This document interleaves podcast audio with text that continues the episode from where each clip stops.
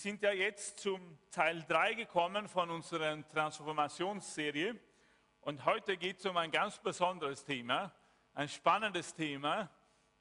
Und ich muss ehrlich sagen, ähm, ähm, als ich meine Frau, ich glaube, ich war es gestern, erzählt habe, worüber ich äh, reden werde, hat sie nur gelacht. Aber wir glauben, dass der Herr was zu sagen hat heute, oder? So, der Titel heißt Gesunder Umgang mit deinen Gefühlen. Gesunder Umgang mit deinen Gefühlen. Und dann bitte folge, folge nach äh, mit diesem Handout und werden wir alle diese Punkte durchgehen. Äh, eine sehr bekannte Aussage von Jesus. Und äh, wir nennen sie als eine von den zwei wichtigsten äh, meist definierten Aussagen, was Jesus überhaupt gesagt hat in seinem Dienst hier auf der Erde vor 2000 Jahren, war es folgende Worte. Das höchste Gebot ist das, höre Israel, der Herr unser Gott ist der Herr allein. Und du sollst den Herrn, deinen Gott, lieben von ganzem Herzen, von ganzer Seele, von ganzem Gemüt und mit all deiner Kraft. Hörst du hier die Emotionen, die auch drinnen sind hier äh, in dieser Aussage Jesus. Er sagt nicht nur, und lieb dem Herrn alleine mit dein, nur mit deinem Verstand. Nur wenn du alles richtig hast im Kopf, wenn du alles richtig weißt. Er fordert uns heraus, oder? Das ist mehr als das. Bete ihn an mit deinem ganzen Herzen, mit ganzer Seele, mit allem, was du bist sagt hier Jesus, alles was du bist, sollst du dem Herrn hingeben.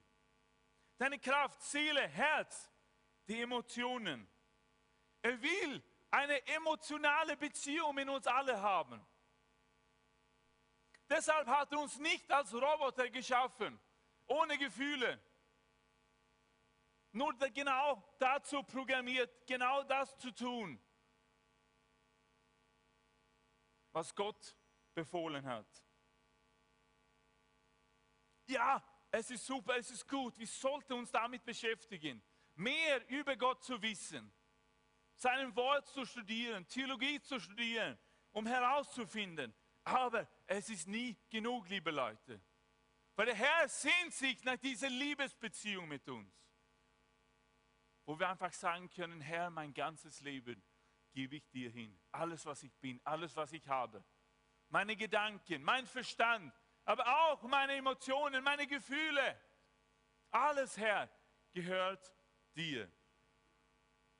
Und deshalb geht es nicht darum, wenn du ein Christ bist, falls du zum Beispiel unsere Glaubensbekenntnis auswendig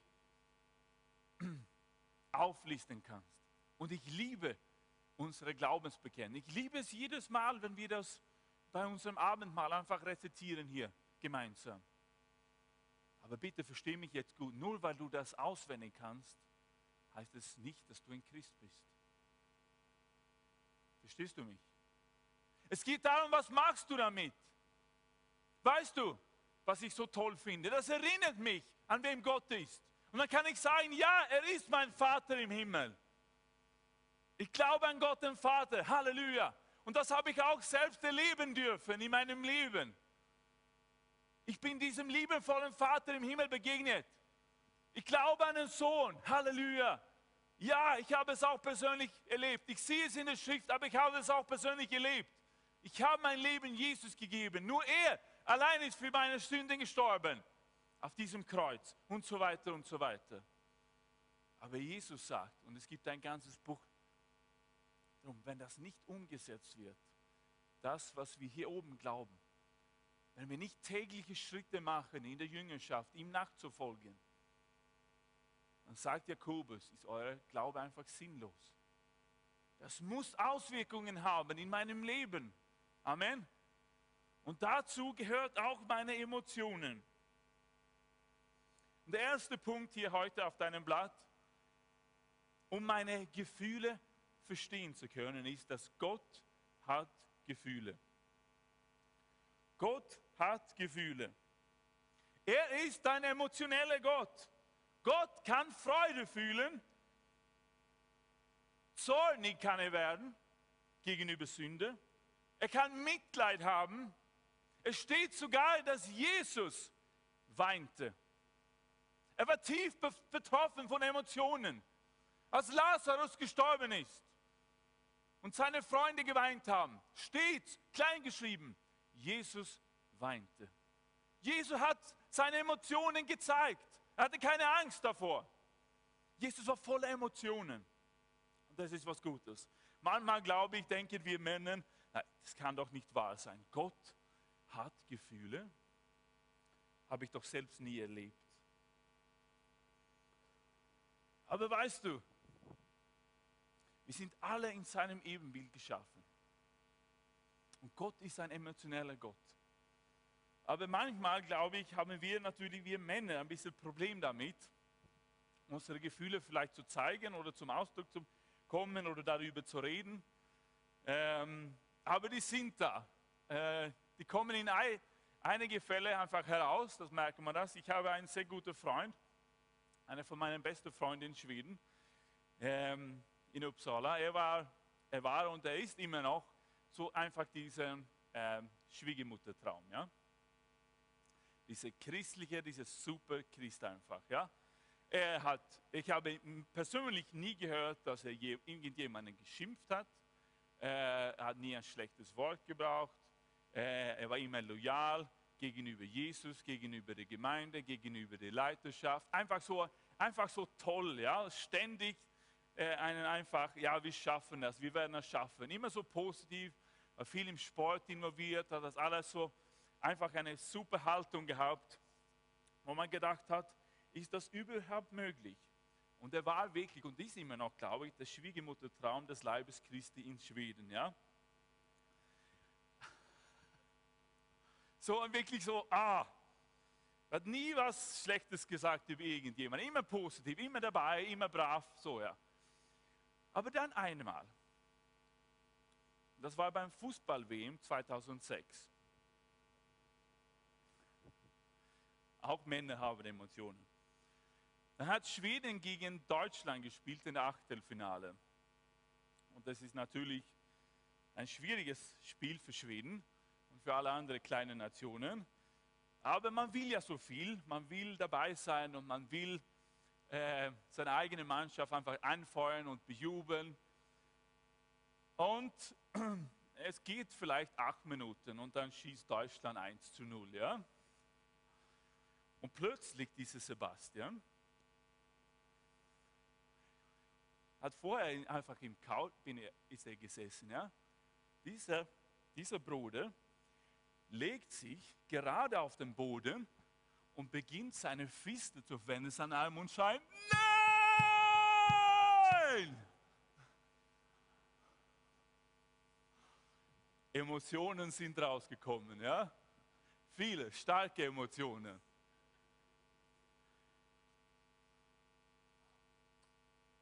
So Gott hat uns alle mit Emotionen geschaffen. Amen.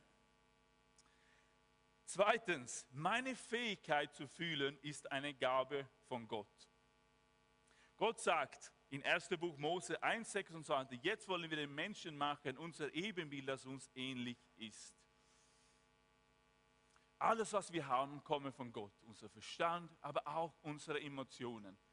Und meine die Tatsache, dass ich Dinge erleben kann, spüren kann, äh, dass diese Emotionen hier drinnen sind, ist einfach, weil Gott mir und dir in seine Ebenbild geschaffen hat.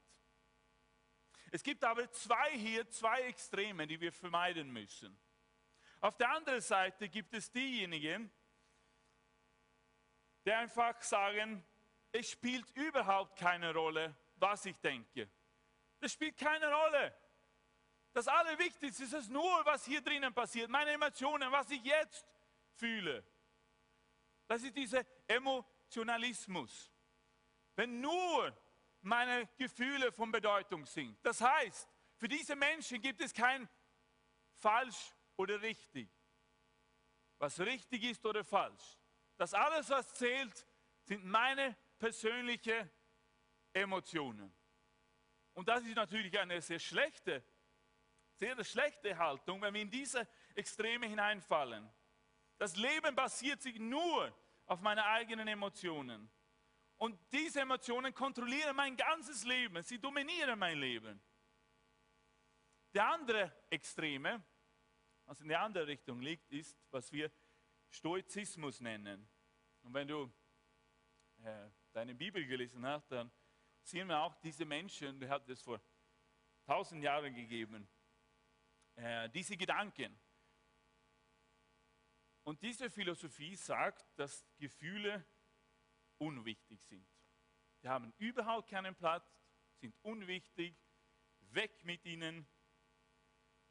Das Einzige, was zählt, ist mein Intellekt und mein Wille. Die, die Stoiker sagen, dass Emotionen gar keinen Teil des Lebens sind. Sie sind unwichtig. Es ist doch ziemlich interessant, dass es scheint, dass emotionale Menschen ziemlich oft äh, Stoizisten heiraten. Der andere teilt und teilt und teilt und spricht und ist voll mit Emotionen. Und äh, diese Person denkt dann, ja, der andere ist ja so dumm, er ist einfach tot, da bewegt sich gar nichts. Und die andere Person dann sagt, was soll das alles? Das hat gar keinen Sinn, diese Emotionen. Was soll das in unserem Leben? Aber Gott hat dir Emotionen für einen Zweck gegeben. Er will, dass du ihn mit deinem ganzen Herzen anbetest, ja? Dass du dich völlig hingibst mit allem, was du bist. Halleluja, Amen. Und das wissen wir auch, wenn du so wirklich. Und hier, wir sind Teil einer Kirche und ich bin so dankbar dafür, wo wir ständig jede Woche die Gegenwart des Herrn erleben dürfen, oder? Im Lobpreis, im Gottesdienst, in unseren Kleingruppen. Der Herr ist gegenwärtig, oder? Und wenn du das spürst, bitte, gib dich hin im Lobpreis. Das ist, warum wir, warum ich ständig, ich kann nicht einfach so stehen im Lobpreis. Das geht nicht, weil ich will ihn anbeten mit allem, was ich bin. Nicht nur ich denke, ja, ich bete ihn an, ich bete. Hey, mit deiner ganzen Seele, mit deinem ganzen Herzen, dann kann ich nicht still, da kann ich nicht stillstehen. Ich muss alles versuchen, was ich tun kann, um ihn anzubeten. Amen. Ich gebe mich ihm hin, weil Jesus hat das gesagt. Und ich erlebe ihn. Ich spüre seine Gegenwart. Dann ist es unmöglich. Halleluja, Amen. Das ist das Allerbeste, was es überhaupt in dieser Welt gibt. Wenn die Gegenwart des Herrn so stark in einer Versammlung ist und wo du gemeinsam mit deinen Brüdern, mit deiner Schwester einfach dem Herrn anbeten kannst. Es gibt nichts Starkes. Ich habe nichts Starkes erlebt auf dieser Erde. Wenn die Gegenwart so präsent ist und einfach, einfach so die Gegenwart spüren kann. Und dann gibst du dich hin. Du bist voller Emotionen. Und es ist so stark. Es gibt einige christliche Denominationen, die, die haben zwei verschiedene Umgangsweisen mit Emotionen dann. Die haben das aufgebaut.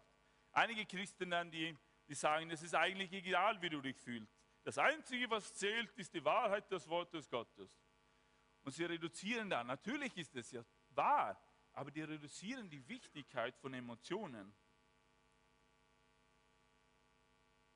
Er hat dir geschaffen mit Emotionen für einen Zweck.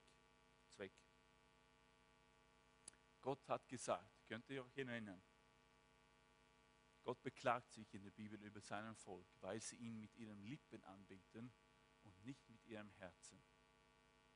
Es hat nicht gepasst. Sie waren scheinheilig. Sie haben nur das gesagt. Sie haben es nicht gemeint. Sie waren nicht ganz dabei. Das Wort Emotion gibt es nicht in der Bibel, aber die Bibel verwendet eine Terminologie so wie, wie Leidenschaft und das Wort Herz. Wir verwenden es immer noch heutzutage, die Metapher Herz. Ich gebe dir mein Herz, sagen wir. Wir singen es auch. Und ich liebe dich von ganzem Herzen. Der Verstand steht für das Intellekt und für das Herz repräsentiert hier drinnen die tiefsten Sachen, die Emotionen. Die einige Christen sagen dann im Gegenteil zu dieses, alles was zählt, ist nur meine Emotionen. wenn sie in die in Versammlung kommen, suchen sie nicht Gott, sondern sie suchen nur die Emotionen. Das ist die andere Extreme und das ist genau, genauso falsch. Wenn sie anbeten, wollen sie einfach einen Ozean voller Emotionen haben. Und wenn ich nicht im Lobpreis entzückt oder hingerissen werde, dann habe ich Gott gar nicht angebetet, behaupten sie. Aus so einer Haltung ist falsch. So, du kannst deinen Verstand zu einem Götzen machen, aber du kannst auch deine Emotionen und deine Erfahrungen zu einem Götzen machen. Gott hat sowohl, er hat dir sowohl einen Verstand als auch Gefühle gegeben. Amen. Alles hat der Herr wunderbar gemacht. Aber wir müssen lernen, richtig mit diesen Dingen umzugehen. Gott gab uns, Gott gab uns das Buch der Psalmen, um unsere Emotionen zu verstehen. Nicht, dass er nicht weiß, sondern dass wir unsere eigenen Emotionen verstehen können. Gott gab uns das Buch der Psalmen, damit wir unsere eigenen Emotionen verstehen können. Wenn du Schwierigkeiten mit irgendwelchen Emotionen in deinem Leben hast, verbringe viel Zeit im Buch der Psalmen.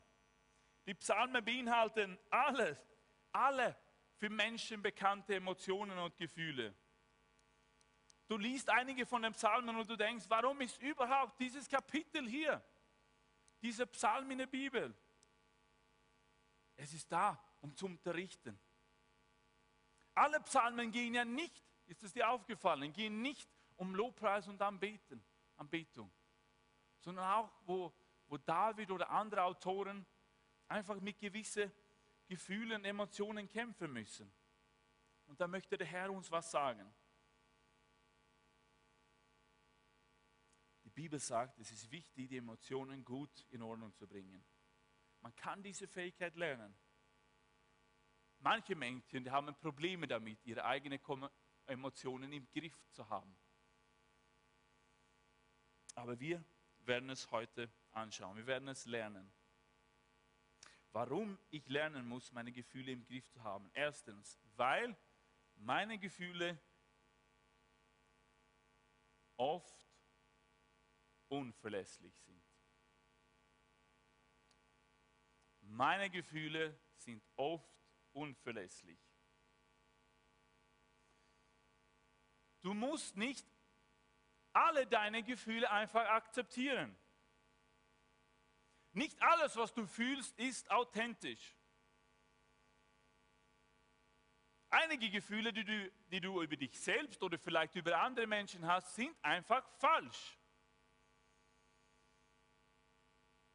Du sagst, ich weiß, dass das das Richtige ist, weil ich es spüre.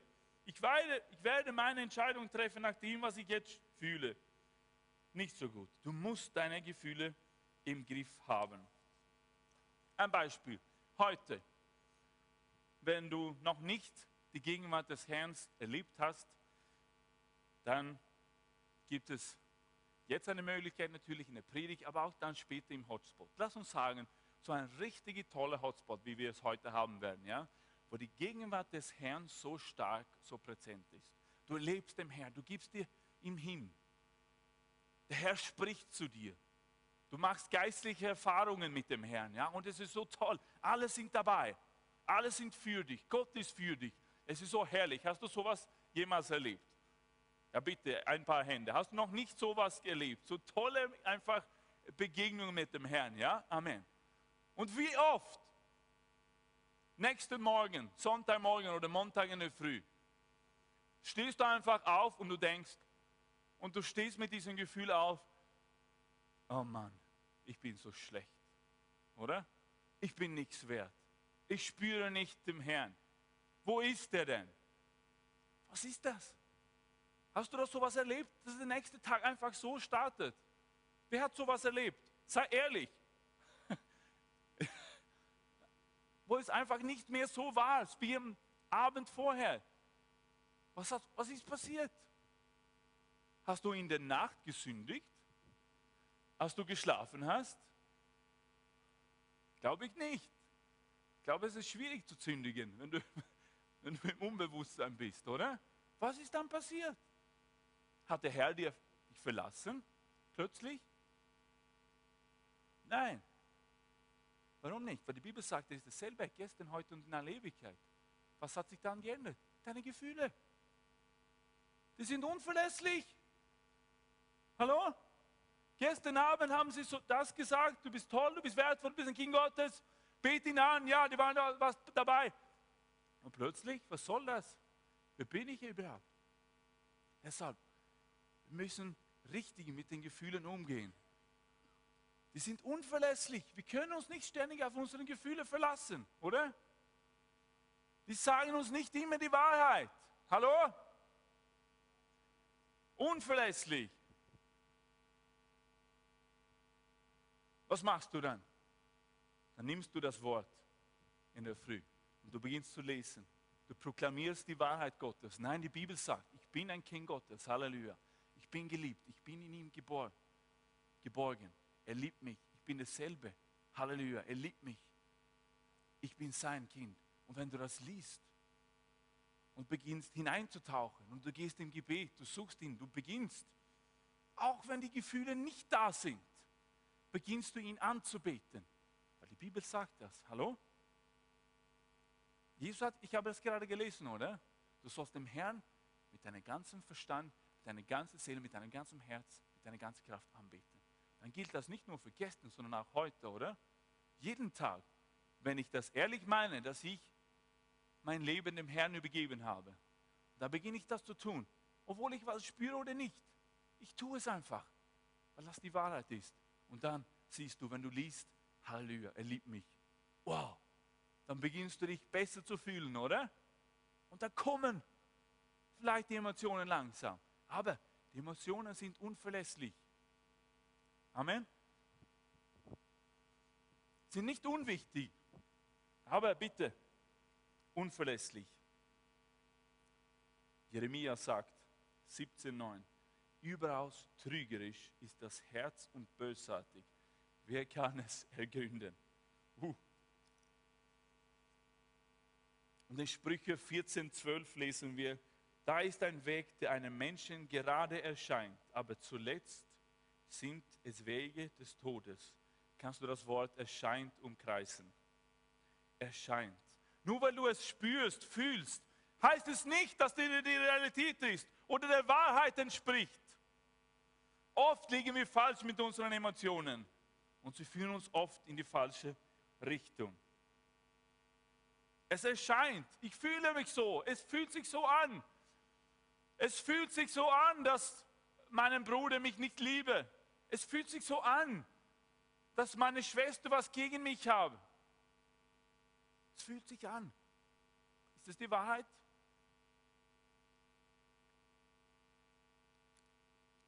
Emotionen sind unverlässlich. Zweitens, warum ich lernen muss, meine Gefühle im Griff zu haben. Zwei, weil ich nicht manipuliert werden möchte. Und hier lesen wir der Hoffnung für alle. Wer sich nicht beherrschen kann, ist so schutzlos wie eine Stadt ohne Mauer. Er ist so schutzlos wie eine Stadt ohne Mauer. Vor etliche Jahren, vor 100 Jahren, vor 1000 Jahren wissen wir alle, wie wichtig es war. Du hast, ich bin mir sicher, du hast viele Filme angeschaut, vielleicht von Mittelalter, von Europa oder wo auch immer in der Welt, wie wichtig es war, dass eine Stadt einfach eine Mauer hatte. Ohne Mauer kein Schutz. Kein Schutz für das Volk, kein Schutz für den Eigentum, hilflos, oder? Für die Eingriffe aller Feinde. Das war sehr zentral. Deshalb lesen wir auch, wie wichtig es war in der Bibel, ja? Hey, wir müssen wieder die Mauer Jerusalems aufbauen. Es kann nicht sein, dass Jerusalem ohne Mauer da ist, oder? Es war wichtig. Aber die Bibel sagt uns, Wer sich nicht beherrschen kann, ist genauso schutzlos wie eine Stadt ohne Mauer. Also wenn ich nicht meine Gefühle im Griff habe, bin ich schutzlos. Du wirst ständig manipuliert von deinen Launen. Wenn du immer geführt wirst von Emotionen, werden andere Menschen dich ausnützen. Verkäufer und Marketingleute, die wissen das ganz genau. Die haben das gelernt. Die haben ein Training bekommen. Weil sie wissen, die haben ein Training bekommen, mit deinen Emotionen zu spielen. Weil sie wissen, wenn du emotional drinnen bist, wirst du ihre Produkte kaufen. Die Farbe der Verpackung vielleicht. Oder die Musik in der Werbung. Die Dinge, die sie ihnen in der Präsentation sagen. Sie wollen alle eine emotionale Response von dir haben. Und wenn du dann die Entscheidung triffst, ich kaufe das, und diese Entscheidung ist auf deine Emotionen basiert, dann heißt es ein impulsiver Kauf. Hat jemand das jemals gemacht? Du kommst nach Hause und du denkst dir, warum habe ich das überhaupt gekauft? Hat jemand das erlebt? Oder geht ihr alle mit genauen Listen einkaufen? Das brauche ich, das, das, da und nichts mehr. Und das ist alles, was du nach Hause dann mitträgst. Nein, oder? Wer sich nicht beherrschen kann, ist so schutzlos wie eine Stadt. Nicht nur bist du schutzlos gegen Manipulation anderer Menschen, sondern auch gegen dein altes Fleisch, deine alte Natur. Die schlimmste Waffe Satans, so seine Lieblingsphase, ist negative Emotionen. Er wird Furcht verwenden, um dich im Griff zu kriegen, von den Gedanken Gottes abzulenken. Schickt dir diese furchtbare, einfach negative Emotionen, Furcht, Angst, Ängstlichkeit, Hass. Er verwendet Neid, um dich hinzukriegen, wo er dich haben will. Er macht Gebrauch von Bitterkeit, Ängstlichkeit, Schande, um dich einfach ins Kopf zu hauen. Wenn du nicht deine Emotionen im Griff hast, wenn du weißt, wie du mit deinen Emotionen umgehen sollst, bist du hilflos. Petrus beschreibt es, bleibt besonnen und wachsam, denn der Teufel, euer Todfeind, läuft wie ein brüllender Löwe herum. Er wartet nur auf ein Opfer, dass er es verschlingen kann. Also wenn wir richtig unserem Leben führen, dann hat er keine Chance. Aber wenn wir irgendwo nicht eine Tür in unser Leben zumacht, dann kommt er.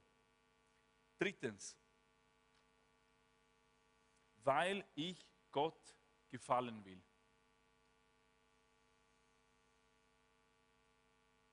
Weil ich Gott gefallen will. Gott kann nicht der Herr in meinem Leben sein. Und das haben, glaube ich, die meisten von uns bekannt. Jesus, du bist mein Herr, ich gebe dir mein Leben. Aber wenn du immer mehr auf deine Emotionen hörst in deinem Leben, als auf das Wort Gottes, als was der Herr zu dir sagt, dann heißt das, dass die Emotionen in deinem Leben Herr sind und nicht Gott. Verstehst du das?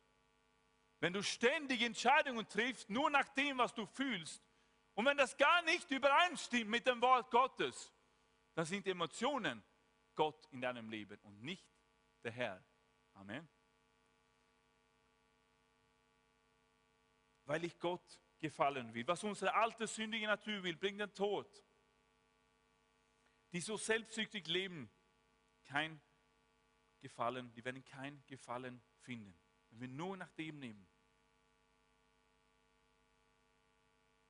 Viertens, weil ich ein erfolgreiches Leben haben will. Weil ich ein erfolgreiches Leben haben will. Studie nach Studie haben gezeigt, dass dein EQ, also deine emotionale Intelligenzquote, viel wichtiger ist als dein IQ, also deine intellektuelle Intelligenzquote, wenn es geht darum, erfolgreich zu sein. Viele Menschen, die kein hohes IQ haben, intellektuelles Intelligenzquote, sind wahnsinnig erfolgreich geworden. Die sind sehr smart, wenn es um ihre eigenen Emotionen geht, wenn es um andere Menschen geht. Die wissen, wie man mit Menschen umgehen soll. Die wissen, wie sie sich fühlen. Die sind halt Menschenmenschen, People, People. Die wissen, wie man mit Menschen umgehen soll. Ich weiß, wie ich mit anderen Menschen umgehe, sondern ich kann mich gewisse Situationen einfach beherrschen. Ich habe meine Emotionen im Griff.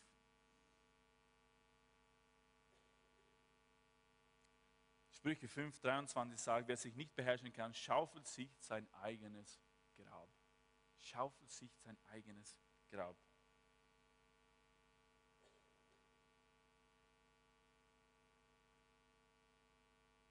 Jesus möchte Herr über alles sein. Über dein ganzes Leben, über deine Gedanken, über deine Emotionen. Amen. Über deinen Verstand. Er will der Herr sein. Und wenn das so wirklich ist, dann kannst du ein erfolgreiches Leben haben. Solange ihr noch auf der Erde lebt, lasst euch nicht von menschlichen Leidenschaften, sondern von Gottes Willen leiten. Lasst uns von Gottes Willen leiten. Amen. Nicht von menschlichen, diese Leidenschaften halt. Was sind das? Das sind deine Emotionen, deine Zuneigungen, wie du dich fühlst.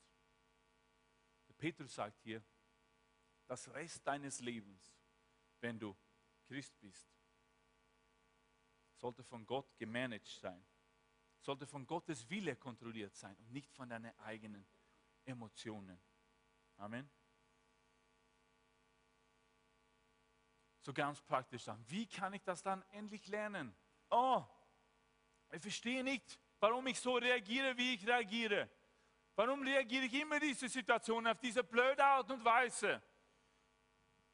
Warum muss ich immer schreien? Warum schreie ich meine Frau an? Warum schreie ich meinen Mann an? Warum tauchen diese Dinge auf in meinem Leben? Wie kann ich das machen? Erstens, identifiziere das Gefühl.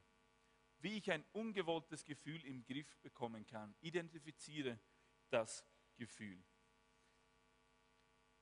Ich muss hier ganz spezifisch sein. Man kann nicht ein vages Gefühl bemeistern. Du kannst das nicht im Griff bekommen, was du nicht kennst und was du nicht identifizieren kannst, was du keinen Namen geben kannst. Wenn du nicht weißt, was das Problem in deinem Leben ist, kannst du auch nicht die Lösung finden. Kannst du nicht daran arbeiten. Wir können nicht unsere Emotionen so gut bemeistern, wie wir manchmal behaupten. Wir glauben alle, wir wissen genau, was los ist. Nein, das wissen wir nicht. Es kann sein, dass du sehr emotional bist, aber trotzdem kriegst du nicht deine Emotionen im Griff. Und du weißt nicht, warum du dich so fühlst, wie du dich fühlst. Zum Beispiel, ein Ehepaar war bei einer Eheberatung und äh, da haben dann angefangen mit dem Eheberater zu reden. Und eine der gestellten Fragen war folgendes. Wie gut kennst du deine Gefühle? Wie würdest du dich einschätzen? Und der Mann antwortete, oh, sehr gut, ich kenne das alles sehr wohl. Und der Berater antwortete dann, oder der Mann hat auch gesagt, ich würde mich als, als ein sehr sensibler Mann benennen. Und da sagte der Eheberater, super, erzähle mir eine, einige von den Emotionen, die du letzte Woche gehabt hast. Und langsam hat der Mann Panik gekriegt, weil er, konnt, er konnte keine Emotionen einfach beim Namen nennen. Er wusste nicht. So er sitzt da und er beginnt zu schwitzen. Er weiß nicht, was er sagen soll. Und plötzlich, plötzlich fällt es ihm ein. Ja, ich war müde und ich habe Hunger gehabt. Worauf der Eheberater antwortet, die sind keine Gefühle. Und hat er einfach bekennen müssen. Ich kenne nicht meine eigenen Gefühle. Ich weiß nicht, was es ist. Und sie sind keine Gefühle, sind Triebe. Er glaubt, er hatte seine Emotionen im Griff. Aber das hat nicht der Wahrheit entsprochen. Kannst du das Gefühl keinen Namen geben, kannst du auch nicht dein Verhalten ändern. David bringt das zum Ausdruck. Er sagt, höre doch und gib mir Antwort. Meine Sorgen lassen mir keine Ruhe mehr. Stöhnend irre ich umher, beschreibt er im Psalm 55, 2. Er hat nicht gewusst, was los war in seinem Leben.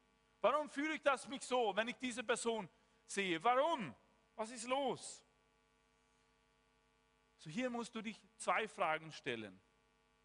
Erstens, wenn es um das Identifizieren geht. Erste Frage ist, was fühle ich eigentlich?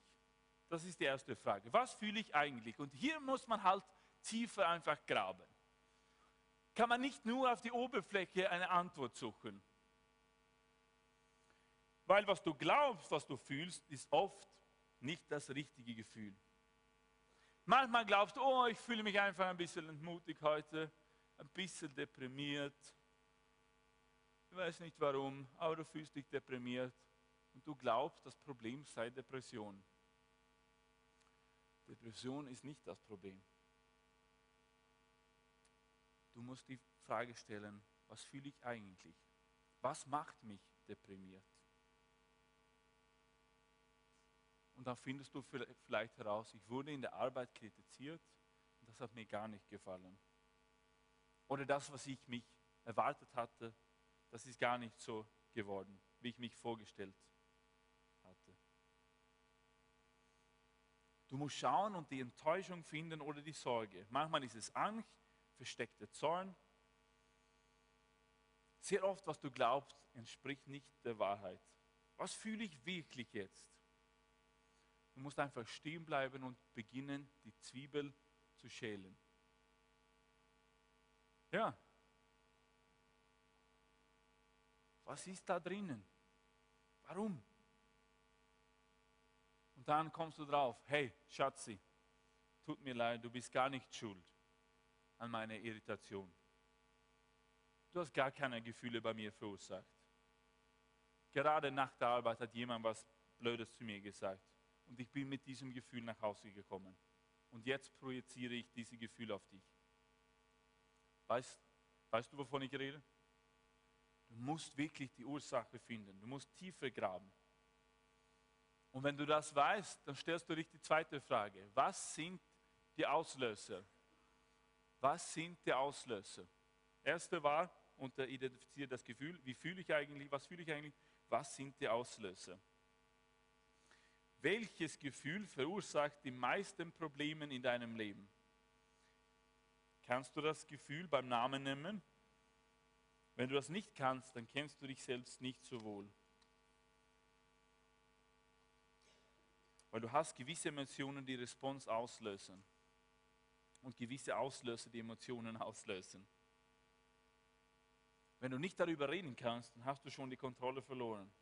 Wenn du Angst hast, darüber zu reden, ist es weit gegangen. Du musst darüber reden, beginnen. Die Gefühle dürfen nicht runtergeschluckt werden, sondern geteilt zu werden. Wenn sie runtergeschluckt werden, dann haben die Probleme eine Tendenz, noch größer zu werden. Manchmal kann der Auslöser sein, was du siehst. Mit anderen Worten, du warst bei einem bestimmten Ort und jetzt sehe ich das jetzt gerade, was ich damals gesehen habe und das hat mir so viel Schmerzen gegeben. Manchmal kann vielleicht ein Duft der Auslöser sein. Du riechst etwas und du fühlst dich entweder zufrieden oder du wirst böse und zornig. Es ist interessant, ich kann mich gut erinnern, vor einigen Jahren äh, als ich ähm, in, der, in der Dusche war, habe ich gesehen, diesen, diesen Duschgel. Und ich habe gedacht, das habe ich lange nicht mehr verwendet oder gesehen oder überhaupt. Und ich mache das auf, ich rieche das und bumm. Plötzlich befand ich mich, wo ich war, vor sieben, acht Jahren vorher. Hast du das jemals erlebt? Es ist spannend, oder? Und ich kann mich erinnern, es war ein, ein, ein, ein gutes Gefühl. Es hat gute Gedanken, gute Erinnerungen, gute Emotionen zu mir gebracht, weil ich war, für etliche war ich auf Hawaii, auf so einer Jüngerschaftsschule und dort ähm, habe ich diesen, genau diesen Duschgel verwendet. Und das, sofort bin ich da gewesen mit allen die guten Sachen, mit den Palmen, mit dem Ananas, mit den Hamburgers, mit den Freunden, nur weil ich einfach diesen Duschgel gerochen habe. Ja? Es ist sehr interessant. Es war ein gutes Gefühl. Es kann, ein Auslöser kann auch sein, was du hörst. das Geräusch einer anderen Stimme oder ein bestimmtes Geräusch. Berührung. Die Art und Weise, wie jemand dich berührt, kann ein Auslöser emotionaler Response sein. Oder Geschmack. Du kannst gewisse Dinge vielleicht essen und sofort führen dich dieser Geschmack zu deiner Kindheit zurück. Und mit all diesen Erfahrungen, die damit verbunden sind. Schreibe jetzt Folgendes auf. Ich kann es nicht zähmen, bis ich das Gefühl einen Namen geben kann.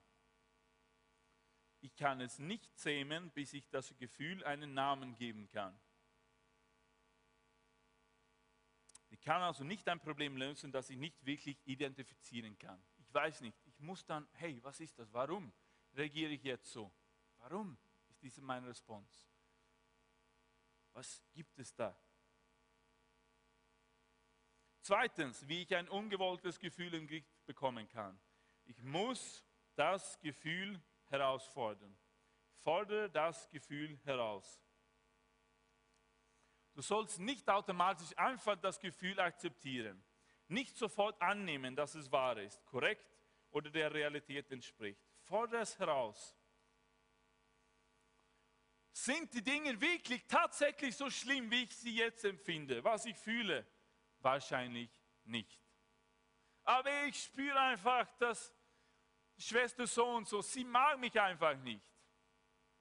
Ich weiß nicht wirklich warum, aber das ist mein Gefühl.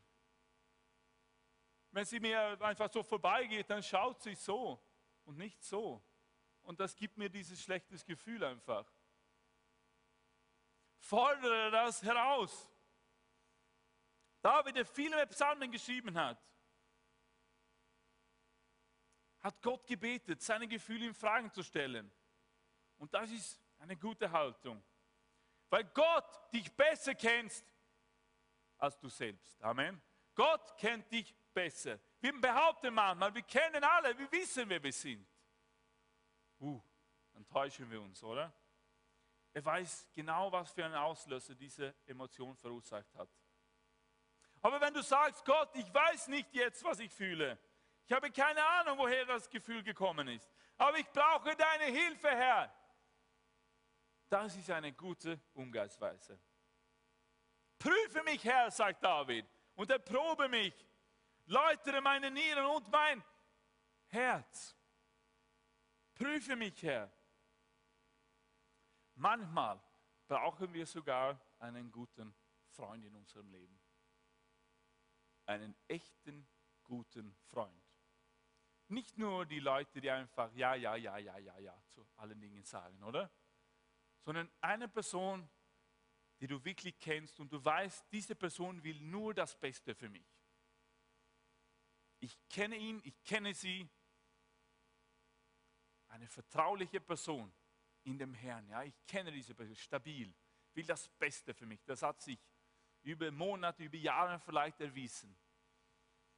So eine Person solltest du das Recht geben, deine Gefühle zu überprüfen, in Frage zu stellen.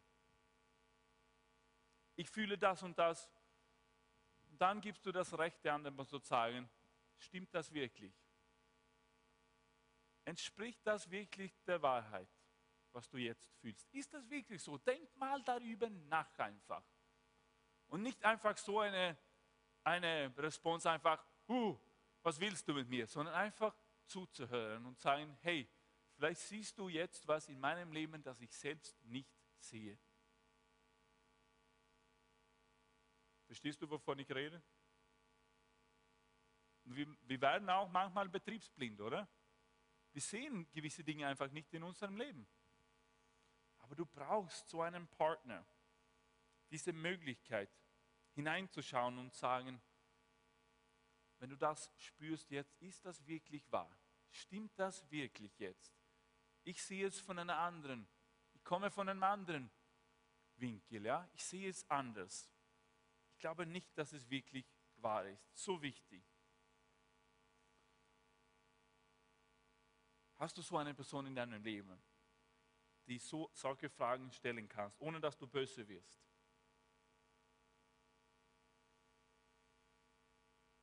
stelle ich folgende Fragen unter diesem Punkt. Fordere das Gefühl heraus. Was ist der wahre Grund, warum ich das jetzt fühle? Das geht zurück zu dem, was wir, worüber wir früher gesprochen haben. Vielleicht ist es Angst, Unruhe, Ängstlichkeit oder was auch immer. Zweite Frage, ist es wahr? Ist es wahr, dieses Gefühl?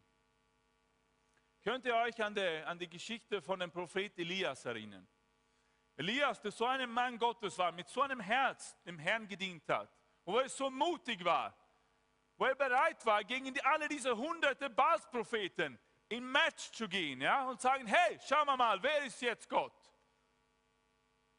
Wer ist Gott? Und der Herr hat geantwortet mit Feuer. Und das war ein mächtiger Sieg. Glaubst du, dass der Elias stolz war? Ich glaube schon. Er hat gesagt, meinem Gott, er ist der Herr. Halleluja. Halleluja. Er hat geantwortet. Und dann gleich nachher kommt diese Bedrohung von Ahab und Isabel. Und plötzlich umgeben ihn alle diese schlimmen Emotionen, diese negativen Gefühle. Und er wird traurig, er verliert die Hoffnung, er verliert den Sicht und er beginnt sich beim Gott zu beklagen und sagt, ich bin der Einzige. Wo sind alle anderen? Ich bin der Einzige, der dich dient. Gibt es, ich bin der Einzige, der nicht sich hingeknickt hat vor dem Baal. Das war seine Emotionen. War es wahr? War es wahr? Nein, er hat es nicht gewusst. Das war seine Emotionen. Er hat das so gesehen. Und Gott hat ihm zurechtgewiesen, hey, ich habe hier etliche hundert Leute, die gar nicht ihre Knien vor dem Baal gebeugt haben. Die dienen mich immer noch. Aber Elias hat nicht gesehen, dass seine Gefühle nicht der Wahrheit entsprochen hat. Drittens, ist das, was ich fühle, aufbauend oder niederdrückend? Hilft es mir oder schadet es mich? Manchmal ist das einfach zu tun, um ein Gefühl zu verändern, einfach zu sagen, wird das, was ich jetzt fühle, mir helfen, dorthin zu kommen, wo ich gerne sein möchte. Wird es mir helfen, das zu bekommen, was ich gerne haben möchte? Oder wird es mich davon abhalten, dorthin zu kommen, das zu bekommen, was ich gerne haben möchte?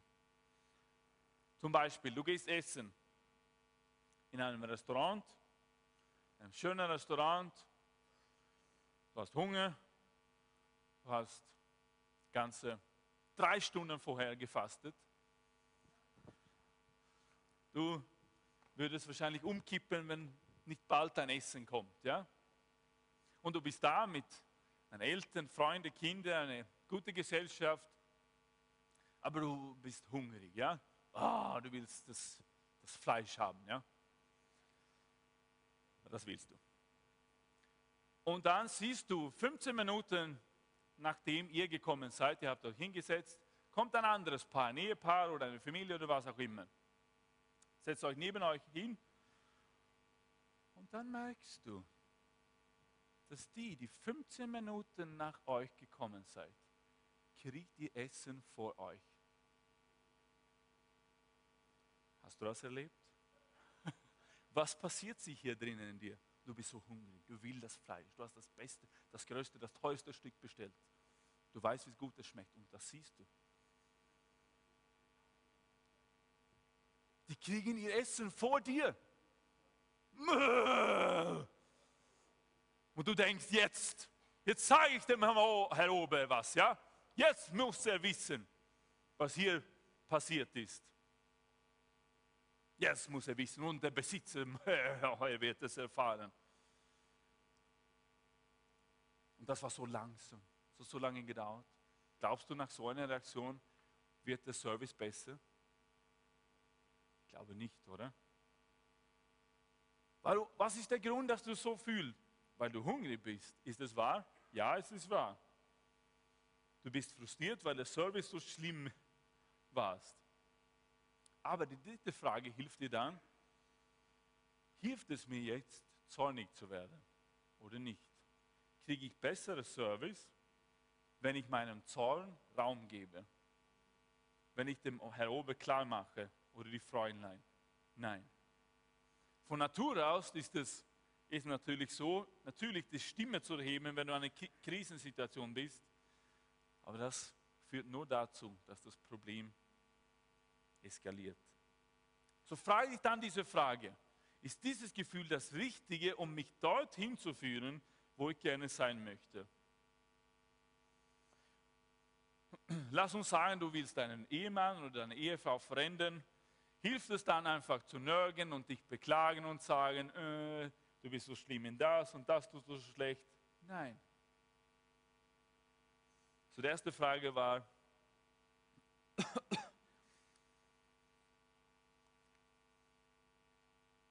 was ist der wahre Grund? Zweitens, ist es wahr? Drittens, ist es aufbauend oder niederdrückend? Und drittens, und ich schließe mit diesem Punkt, heißt es, das Gefühl zähmen oder verändern. Das Gefühl zähmen oder verändern. Einige der Emotionen sind so destruktiv, das Einzige, was du machen kannst, ist das zu verändern. Philipperbrief 2,5 sagt, denn ihr sollt so gesinnt sein, wie es Jesus Christus war. So einfach beginnen zu schreien an diesem Ober oder dieser Fräulein hilft gar nicht. Hätte Jesus das gemacht? Glaubst du, hätte Jesus sich Sorgen gemacht, dass er, nie, dass er seine letzte Mahlzeit gegessen hatte, wenn das Essen nicht dasteht in zwei Minuten? Ich glaube nicht. Würde er bedrohend sein? Würde er auch nicht. Würde er sich Sorgen machen? Nein. Warum? Weil er voll war mit dem Wort Gottes, mit dem Herrn. Er war vertraulich. Ja, er war, er war auch hungrig. Jesus hat auch gegessen. Aber er hat gewusst, sein Papa ist im Himmel, er versorgt ihn. So muss ich die Gefühle einfach ablehnen, die mich nicht mehr wie Jesus machen. Meine Haltung sollte genau die Haltung Jesus sein. Würde Jesus diese Emotionen jetzt Raum geben? Wenn nein, dann sollte ich auch nicht meine Frau jetzt so behandeln. Jesus würde niemanden so behandeln, denn dann auch ich auch nicht. Jesus würde nicht in Stolz herumgehen, dann werde ich das auch nicht tun. Er war nie neidisch, nie bitter etc. Aber manchmal kann es sein, dass du die Gefühle zähmen musst. Du musst die, diese Gefühle kanalisieren. Was heißt das? Lass uns sagen, dass du ein Opfer der Ungerechtigkeit bist. Du hast was Schlimmes erlebt. Vielleicht äh, war jemand, hat jemand rassistische Vorurteile gehabt dir gegenüber. Vielleicht wurdest du unfair im Klassenzimmer behandelt, unfair in deiner Arbeit oder was auch immer, von einer Frau, von einem Mann, egal. Du hast Ungerechtigkeit erlebt. Und von der Natur kommt einfach, oh, dieser Zorn raus, oder? Aber wird, wenn ich diesen Zorn dann Raum gebe, mich wirklich dorthin führen, wo ich eigentlich sein möchte? Nein. Aber was kannst du machen? Kannst einfach diesen Zorn dann kanalisieren, um anderen Menschen zu helfen. Vielleicht hilfst du jemandem, der auch Unrecht erlebt hast. Und plötzlich wirst du zum Meister der Gerechtigkeit weil du weißt, was Ungerechtigkeit heißt. Du hast das persönlich erlebt und so weiter.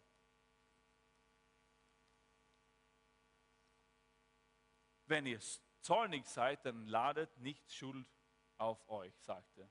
Das heißt, wenn ihr zornig seid, dann ladet nicht Schuld auf euch.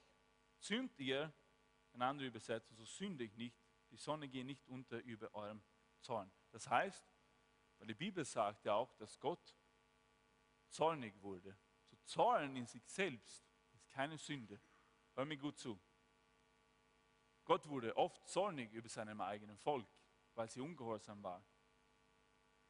Jesus hat die Verkäufer im Tempel ausgetrieben. Ich glaube nicht, das ist meine persönliche Auslegung, aber ich glaube nicht, als er seine Peitsche gemacht hat, dass er einfach, oh, Happy Day, Happy Day gesungen hat, oder?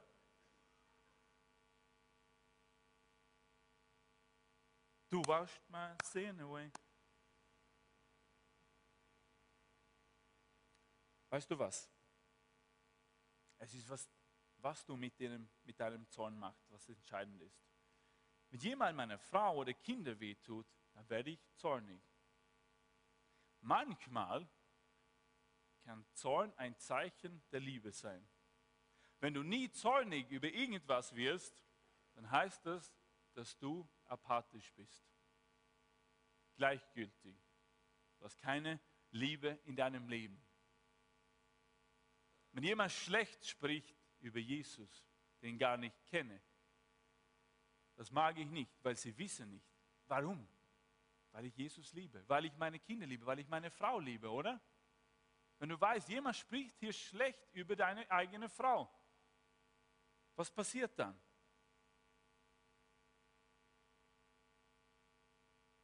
In Nahum lesen wir, ein eifersüchtiger und rächender Gott ist der Herr, ein Rächer ist der Herr und voller Zorn. Weißt du, wenn du dich vom Herrn abwendest, dann wird der Herr nicht zornig auf dich, sondern auf die Tatsache, dass du nicht mehr in diese enge Beziehung mit ihm bist. Weil er dich mit so einem hohen Preis erlöst hat. Weil er so einen kostbaren Preis für dich gegeben hat. Weil er dich so liebt. So wird der Herr eifersüchtig. Weil er sehnt sich nach dir. Er sehnt sich nach der Beziehung mit dir. Weil du so kostbar für ihn bist. So beschreibt die Bibel ihn als ein eifersüchtiger Gott, oder? Wenn du von den Dingen dieser Welt einfach abgelenkt wirst, wenn du Raum gibst für die Sünde in deinem Leben, wenn die Liebesbeziehung zwischen dir und deinem Vater im Himmel gebrochen wird, dann wird der Herr zornig, nicht auf dich, aber auf die Tatsache, dass es dem Teufel gelungen ist. Halleluja. Und es gibt, Leute, keine Erlösung für den Teufel. Gott hat in seinem vollkommenen Zorn und Räche ihn zum ewigen Verdammnis verurteilt, zum ewigen Meer des Feuers. Aber liebe Leute, für dich gibt es Erlösung. Halleluja. Für dich gibt es Erlösung. Für dich gibt es Errettung. Das sagt die Bibel. Jeder, der auf den Namen Jesus Christus hofft, wird errettet werden. Es gibt Hoffnung für dich. Er hat dich mit einem hohen Preis bezahlt. Und deshalb ist er jetzt eifersüchtig, wenn du ihn nicht kennst. Wenn du nicht dein Leben Jesus gegeben hast. Er sucht dich mit Eifersucht. Genauso wie dem Vater im Gleichnis vom verlorenen Sohn. Von ferne sucht er dich. Wann wirst du zurückkommen zum Herrn? Er sucht dich. Du bist nicht zum ewigen Verdammnis geboren. Halleluja.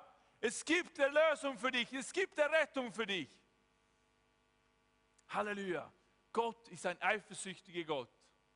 Er sehnt sich nach dir. Er sehnt sich nach deinem Herzen, nach deinem ganzen Wesen, weil er will diese Beziehung mit dir haben. Diese enge, tiefe Beziehung mit allen deinen Gedanken, mit deinem ganzen Verstand, mit deiner ganzen Seele, mit deiner ganzen Kraft. Will er Gemeinschaft mit dir haben. So glaub nicht, dass das vorbei ist. Das ist nur vorbei für den Teufel. Halleluja. Er wird nicht errettet. Aber du kannst errettet werden. Vielleicht, wenn du da sitzt vor dem Computer und du bist weggegangen von dem Herrn. Es gibt Hoffnung für dich. Der Herr sucht immer noch nach dir. Er hat nicht aufgegeben auf dich. Er sieht dich als ein Kind und er sehnt sich wieder Beziehung mit dir zu haben, dass du zurückkommst zu ihm. Er ist nicht böse auf dich. Seine Hand ist immer noch ausgestreckt nach dir. Sagt, komm mein Kind, komm wieder zurück. Komm wieder zurück. Ich liebe dich. Das ist unser Vater im Himmel.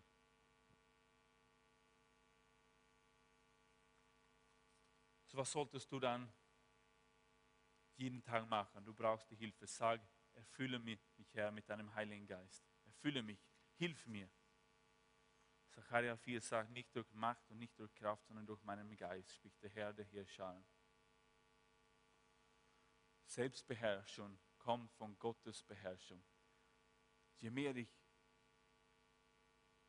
zulasse, dass Gott meine Gedanken, meinen Verstand und meine Emotionen, dass er sie beeinflussen kann, kontrollieren kann, desto mehr Selbstbeherrschung, desto mehr werde ich auch meine eigenen Gefühle im Griff haben können. Wenn ich ihm Raum gebe, wenn ich mich täglich fühlen lasse von seinem Wort, von seinem Heiligen Geist, werde ich nicht mehr, so impulsiv reagieren. Wenn ich erfüllt bin mit den Dingen dieser Welt, klar,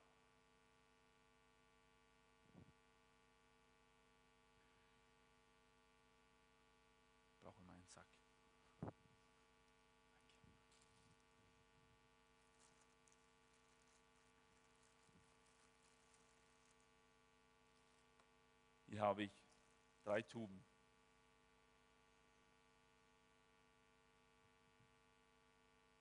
Hier ist ein, eine Senftube. Was passiert hier, wenn ich diesen Deckel einfach aufmachen würde? Werde ich nicht tun. Und ich so mache. Was kommt dann heraus? Senf kommt heraus. Und hier, steht hier? Tomatensauce. Was kommt hier heraus, wenn ich so mache? Ketchup oder Tomatensauce. Hier ist eine Mayonnaise-Tube. Wenn ich das einfach so halte, was kommt dann raus?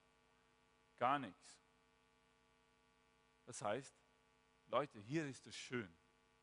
Hier drinnen glauben die meisten an uns, an Jesus, wir beten ihn an, wir haben Gemeinschaft, geistliche Gemeinschaft mit ihm und miteinander gleichzeitig. Hier ist es einfach, Christ zu sein. Hier ist es einfach, ihn äh, die Früchte des Geistes aufzuzeigen nach Galaterbrief 5, oder? Es ist nicht so schwierig. Du bist nicht die, fünf Minuten nachher zornig auf deinen Bruder, weil er aus dem Herrn lebt und so weiter, okay? Was heißt das? Hier drinnen gibt es keinen Druck auf dich. Aber in der Welt, morgen oder am Montag, in deinem Arbeitsplatz, in deiner Schule, dann kommt Druck dann kommt Druck. Und was kommt dann heraus? Genau das, was da drinnen ist. Oder? Es kann gar nichts anderes rauskommen aus dieser Tube als Senf. Es ist Senf hier drinnen. Wenn Druck kommt, was kommt dann heraus? Senf. Wenn Druck auf diese Mayonnaise-Tube kommt, was kommt heraus? Kein Senf, kein Ketchup, Mayonnaise. Die Bibel sagt, wenn wovon das Herz voll ist, davon redet der Mund. So, wenn du unter Druck bist, dann zeigt sich wirklich, wovon du dich ernährt hast, was deine Quelle ist. Ist der Herr Herr über deine Emotionen? Oder bist du nicht bereit, deine Emotionen, deine negativen Emotionen dem Herrn hinzugeben und sagen, Herr, verändere mich. Das zeigt dich unter Druck, zeigt dich nicht heute, gar nicht. Am Montag, bei deiner Arbeit, wenn deine Kollegin dich schlecht behandelt oder was auch immer, was kommt dann heraus aus dir? Petrus wollte eine Hütte bauen auf diesem Berg der Erklärung, aber Jesus hat gesagt, nein, nein, wir können nicht hier für ewig bleiben. Es gibt auch Not da unten. Und das leben wir auch auf unseren BMG-Wochenende. Wir haben es so schön und der Herr ist so stark und gegenwärtig. Aber es ist nicht für ihn. Genau das, was Pastor Gerhard gesagt hat. Es gibt Menschen in dieser Stadt, es gibt Menschen in diesem Land, die gar nicht Jesus kennen, aber die sind da draußen. Und da draußen gibt es einen gewissen Druck, oder? Und was kommt dann heraus in gewisse Situationen? Kannst du anders sein? Hast du deine Emotionen im Griff? Oder reagierst du wie jeder andere, wenn du unter Druck kommst? Was kommt heraus? Kommt Senf raus? Kommt Mayonnaise raus? Was kommt raus? Und jeden Tag, der letzte schließe damit. Ist der Agota da? Kommst du herauf?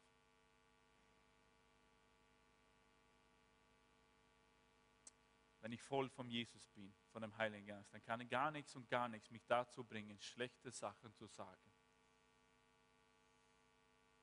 Jeden Tag sollst du dem Herrn darum bitten, Hilfe, deine Zunge zu kontrollieren, oder?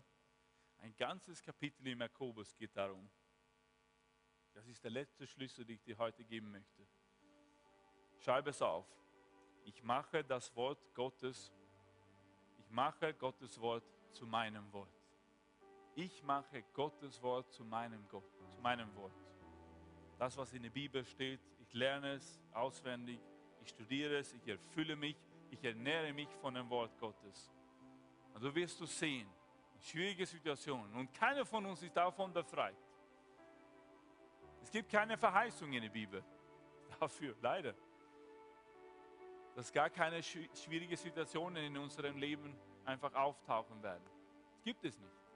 Aber der Herr hat gesprochen, er wird mit uns sein. Aber geben wir ihm Raum, mit uns zu sein. Ist der Herr in unserem Leben? Oder gibt es Bereiche,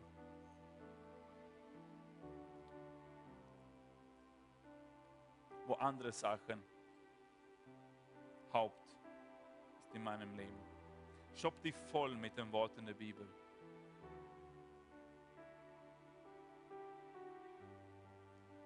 Lerne Bibelverse auswendig.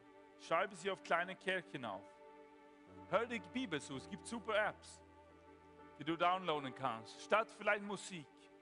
Wenn du in der Arbeit fährst in der Straßenbahn, gibst du ein Matthäus, Lukas, beginnst du zu hören und du fühlst dich mit dem Wort Gottes. Der, das Wort Gottes verändert dich vor immer, befreit dich. Amen. Herr, lass dir meine Worte und meine Gedanken gefallen. Alles, was ich habe, alles, was ich bin. Herr, du bist Herr in meinem Leben. Und du hilfst mir, meine Emotionen im Griff zu haben. Und dann werde ich mich dir völlig hingeben können. Im Lobpreis, in Anbetung. Amen.